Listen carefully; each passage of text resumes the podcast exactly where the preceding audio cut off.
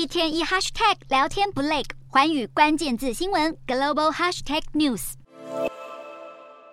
愤怒的示威民众对手持盾牌的镇暴警察投掷汽油弹，让武警阵型溃散，四处奔逃。如此激烈的暴力抗争发生在俄罗斯南边高加索国家乔治亚，数以千计的民众针对带有俄罗斯色彩的外国代理人法案发动连续好几天的大规模示威后，乔治亚执政党终于在九日宣布无条件撤销争议法案。根据法案内容，所有乔治亚国内的非政府组织以及独立媒体，只要有超过二十趴的资金来自海外，就必须注册为外国代理人，否则将面临巨额罚款。而令民众不能接受的是，外国代理人法案几乎完全仿效俄罗斯二零一二年通过的一项法律，后来被莫斯科当局拿来打压异己。乔治亚群情激愤，走上街头抗争，批评法案将让国家走向专制，更会阻碍乔治亚加入欧盟。眼见乔治亚百姓揭竿起义，抵制俄罗斯影响力，奋不顾身追求民主，乌克兰总统泽伦斯基也赞不绝口。乔治亚与乌克兰处境非常类似，两国都曾被前苏联统治。一九九一年独立后，也一直在欧洲与俄罗斯势力间寻求平衡。二零零八年，俄国军队也曾因为领土争议入侵乔治亚，引爆历时五天的战争，推升国内反俄情绪。这也让乔治亚在去年乌俄战争爆发后，决定申请加入欧盟，成为潜在候选国。因为要是不趁早反抗俄罗斯，不久后乔治亚可能会步上乌克兰后尘，成为俄国西方角力的血腥战场。